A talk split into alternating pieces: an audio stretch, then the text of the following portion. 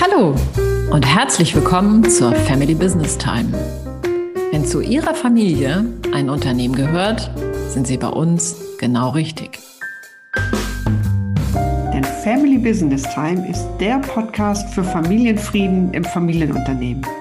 Herzlich willkommen zu dieser Folge.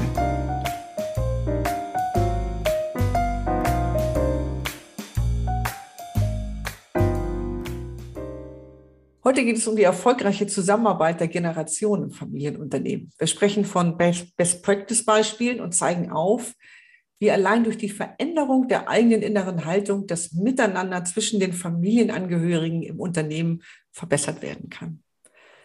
Mein Name ist Carola Jungwirth. Mein Name ist Susanne Dahnke. Wir begleiten Sie dabei, Ihre Familie und Ihr Unternehmen sicher in die Zukunft zu führen und dabei den Familienfrieden zu bewahren. Ja, die Zusammenarbeit der Generation im Familienunternehmen, das ist ja einer der heikelsten Phasen im Nachfolgeprozess, wie ich finde. Denn hier kommen Jung und Alt nun mal zusammen und mit ihnen eben ganz verschiedene Perspektiven und Sichtweisen über die richtige Art des Vorgehens. Und darum sprechen wir heute aus unserer Erfahrungsschatzkiste, aus der Begleitung von Unternehmerfamilien und berichten von Beispielen, wie dieser ja, wie dieser Clash der Kulturen gut gelingen kann. Mhm, Clash der Kulturen, das gefällt mir gut. Und ich könnte mir vorstellen, lass uns zu Beginn mal so einen Überblick darüber geben, was hier eigentlich so zusammenkommt, wenn Jung und Alt gemeinsam im Familienunternehmen arbeiten. Ja, okay. Dann lass uns doch vielleicht einfach anfangen und ein paar Wortpaare aufstellen, die diesen Clash der Kulturen vielleicht gut beschreiben. Und dann mhm. erläutern wir kurz, was wir damit meinen. Mhm. Also ich denke zum Beispiel an ein Wortpaar wie Tradition und Innovation. Mhm. Ja, und mir kommt autoritäre Führung und Kooperation in den Sinn. Mhm. Dann habe ich noch Leistungsorientierung und Life-Work-Balance. Okay.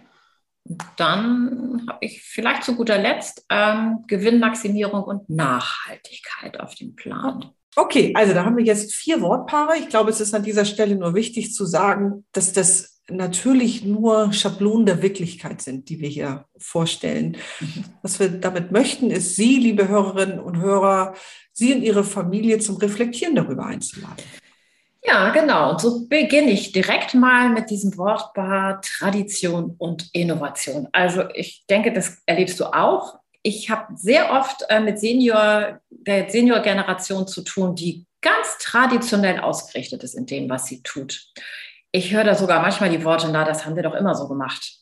Und ich denke, diese Senioren, die haben auch irgendwie einen guten Grund, das so zu formulieren, denn so mit ihrer Art und Weise, die Dinge anzugehen, haben sie ja bislang auch großen Erfolg gehabt. Mhm ich bin auch durchaus ein großer Fan davon, Gutes und Bewährtes nicht aus Prinzip verändern zu wollen, sondern auch wertzuschätzen. Ja, das finde ich auch. Und jetzt kommt aber die Next Gen und bringt ganz neue Ideen und Vorstellungen ins Unternehmen mit, die sie ja auch gerne umsetzen will. Und was fällt mir dabei so ein? Dass, da geht das um Neuorganisation der Abläufe oder auch Digitalisierung des Betriebes. Und oft bringen die ja einen großen Erfahrungsschatz aus anderen Unternehmen mit und den wollen die natürlich gerne nutzen. Mhm. Klar, bringen die Next Gen sehr zukunftsorientierte Energie mit. Und die, ja, die steht dann eben manchmal im Widerspruch zu dem Traditionsbezug der, der Senior-Generation. Mhm. Was, was rätst du denn der betroffenen Generation, wie sie mit diesem Gegensatz dann umgehen können? Ja, ich rate hier zu sowas wie ein Mindshift. Also, was ich damit meine, ist, sich klarzumachen, welchen Nutzen diese beiden Gegensätze für das Unternehmen denn eigentlich wohl haben könnten. Und sich natürlich auch zu fragen, ob es wirklich Gegensätze sind oder ob diese beiden Sichtweisen sich nicht eigentlich perfekt ergänzen. Ja, also eine Familie, die ich begleite, die nutzt diese Gegensätze ganz, ganz bewusst für sich. Und seit die Next Gen mit in der Unternehmensführung ist, werden gemeinsam alle Geschäftsabläufe wirklich auf die Balance von Tradition und Innovation hin überprüft. Und das ist natürlich ein wirklich langwieriges Projekt, denn an den allermeisten neuralgischen Punkten zieht das ganz aufwendige Change-Projekte nach sich. Also zum Beispiel bei der Digitalisierung. Aber was mir daran so gut gefällt, die Generationen arbeiten eben gemeinsam daran, das Unternehmen übergabefähig zu machen. Und bei Projekten wie bei der Digitalisierung ist es ja mitunter sogar schon so, dass der Next Gen das operative Zepter bereits übergeben worden ist. Mhm. Sicherlich auch begünstigt dadurch, dass die Senior Gen gar nicht mehr so motiviert ist, sich noch für völlig neue Materien einzuarbeiten. Mhm. Und da denke ich, hat Corona auch sehr beschleunigend geholfen, gerade auch bei der Digitalisierung. Und das ist ja ein Bereich, durch den viele Nachfolgende den Einstieg in das Unternehmen in den letzten zwei Jahren ganz konkret genommen haben. Mhm. Ja, das stimmt. Danke, das ist ein gutes Beispiel. Und ich denke, das alles klappt besonders dann, besonders gut, wenn beide Generationen die Stärken des jeweils, der jeweils anderen kennen und zu schätzen wissen. Und das erleichtert dann das Loslassen der Senior Gen ungemein. Okay, lass uns zum nächsten Wortpaar kommen, das so ein bisschen die Gegensätze beschreibt, die auftreten können, wenn die beiden Generationen miteinander arbeiten. Autoritärer Führungsstil und Kooperation. Was kommt dir hm. dazu in den Sinn, Carola? Ich erlebe die Senior Gen eigentlich als sehr eindeutig in ihrem Führungsstil. Alles hm. und alle hören auf sie. Das Unternehmen ist eigentlich extrem um diese Führungsperson herum aufgebaut und alle blicken auch auf diese Person. Mhm. Und dann kommt die Next Gen ins Unternehmen und hat so ganz andere Vorstellungen von Führung. Also die gehen mit ihren Mitarbeitenden kooperativer um. Sie geben ihnen sehr viel Verantwortung und überlassen es ihnen, wie sie gemeinsam definierte Ziele erreichen. Also das heißt, Partizipation und Eigenverantwortung wird bei dieser Next Gen richtig groß geschrieben. Und darüber hinaus gehen Sie noch davon aus, dass ein Mensch sich eigentlich nur selbst von innen her motivieren kann und dass diese ganzen alten traditionellen Belohnungssysteme im Unternehmen eigentlich keine oder nur kurzfristige Wirkung haben können. Ja, und wenn man dann im Blick hat, dass das Unternehmen in der Zukunft ja von der Next Gen geführt werden soll, dann plädiere ich dafür, den Nachfolgenden auch wirklich genügend Entfaltungsraum für diese moderne Art des Führens zu geben. Mhm, ich auch. Ja, nur wie kann das zusammengehen mit der Senior Gen? Naja, ich denke auch für, für diesen Aspekt gilt, nicht alles am autoritären Führungsstil sollte verändert werden. Auch hier muss es darum gehen, das Gute aus beiden Welten für die Zeit der gemeinsamen Unternehmensleitung ja, zusammenzubringen. Mhm. Ja, und das klappt besonders gut, wenn das Unternehmen insgesamt auch verjüngt wird. Also wenn die Nachfolgenden die Chance bekommen, Mitarbeitende zu rekrutieren, die ihrer persönlichen Führungshaltung entsprechen. Und wenn dann dadurch der Senior mit der Zeit auch positive Erfahrungen und Ergebnisse beobachten kann. Ja, und gleichzeitig ist es natürlich wichtig, auch die langjährigen Mitarbeitenden nicht vor den Kopf zu stoßen mit einem neuen Führungsstil. Mhm. Ich halte daher das Finden des richtigen Führungsstils, also der alle Mitarbeiter mitnimmt beziehungsweise ihnen eben die Chance gibt, sich darauf einzustellen, wirklich für eines der schwierigsten Aufgaben bei der Zusammenarbeit der Generation. Mhm. hier gut im Austausch miteinander zu sein, das ist aus meiner Sicht das A und O. Ja, wie eigentlich bei den allermeisten Fragestellungen. Ne? ja, du sagst es. Kommen wir zum nächsten Aspekt. Mhm. Leistungsorientierung und Work-Life-Balance. Ich erlebe immer wieder, und ich kenne das auch aus meinem eigenen Familienunternehmen noch, dass die Senior Gen sehr leistungsorientiert ist. Viele Vertreter dieser Generation, die leben ja unter der Maxime, erst die Arbeit, dann das Vergnügen. Mhm. Oder vielleicht sogar, nur wenn ich genug leiste, bin ich auch etwas wert. Auch bei uns im Familienunternehmen, da galt lange das Credo für die Geschäftsführung, morgens die erste und abends die letzte zu sein, die geht. Ach ja, mhm, das erlebe ich auch und ich kenne das auch aus meiner eigenen Vergangenheit.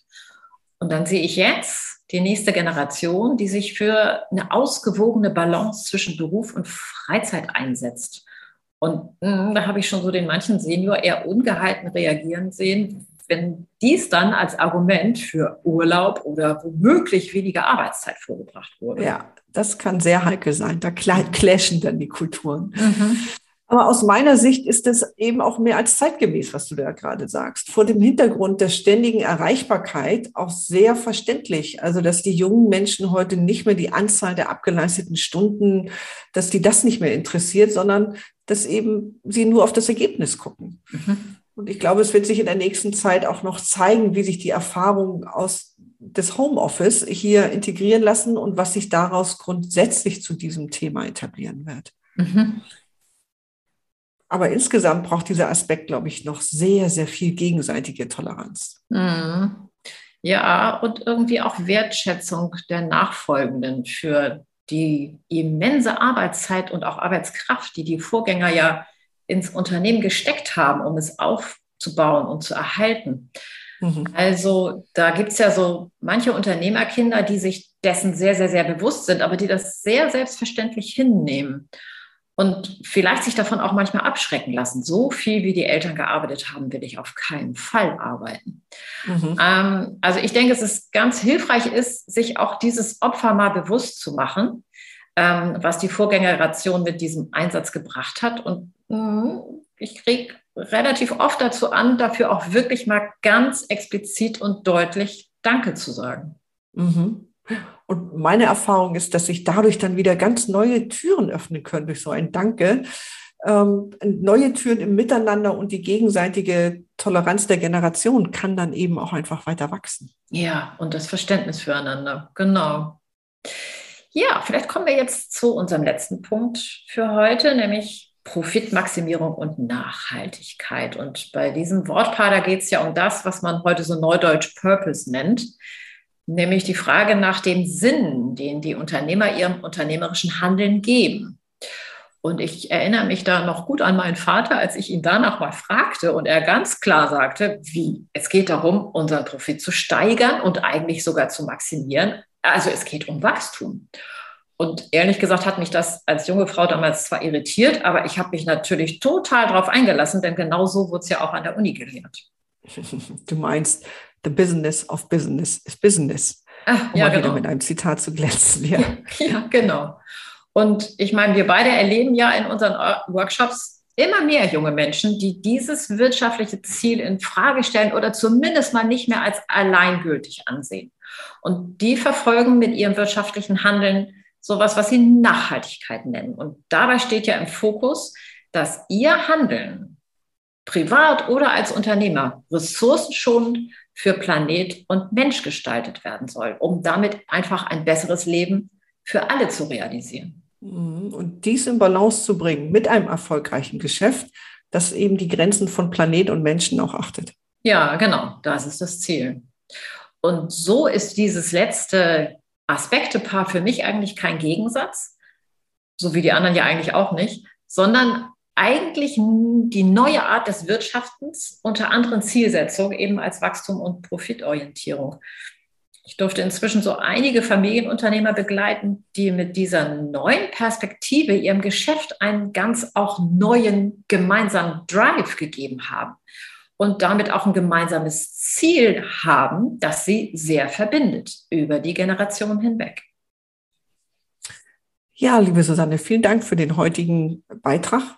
Danke ich dir. Nehm, ich nehme mit, dass der Clash zwischen den Generationen in Familienunternehmen kein Zusammenstoß sein muss. Vielmehr besteht eigentlich bei gegenseitigem Verständnis und gegenseitiger Wertschätzung die große Chance, ein Best of Both Worlds in die Firma einzubringen und so das Familienunternehmen fit für die Zukunft zu machen.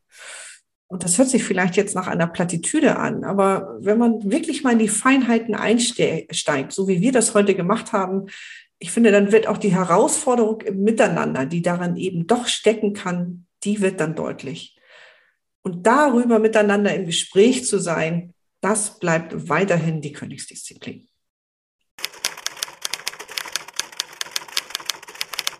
Kommen wir nun zu unserem Inspirationsimpuls. Was hast du, liebe Susanne, unseren Hörern und Hörerinnen für die Zeit zwischen den Podcasts mitgebracht? Ja, ich habe mal wieder was zum Lesen mitgebracht und zwar ein Buch von unserem Beraterkollegen Nils Körber. Das Buch trägt den Titel Wie Freiheit schmeckt. Und was Nils da sehr gut gelungen ist, ist in diesem Buch so eine fiktive Gesprächssituation zwischen der Senior Gen und der Next Gen zu beschreiben, die genau diese verschiedenen Sichtweisen der Generation präsentiert. Den Link dazu finden Sie wie immer in unseren Shownotes. Wenn Ihnen diese Themen bekannt vorkommen und Sie sich mehr Informationen zum Thema Familienfrieden trotz Familienunternehmen wünschen, dann besuchen Sie gerne unsere Website familybusinesstime.de. Da können Sie sich direkt zu unserem kostenfreien monatlichen Meetup, das Unternehmen, die Familie und ich anmelden. Darin erfahren Sie, warum welche Stolpersteine in Familienunternehmen und Unternehmerfamilien auftreten und wie man diese auflösen kann. Wir freuen uns auf Sie.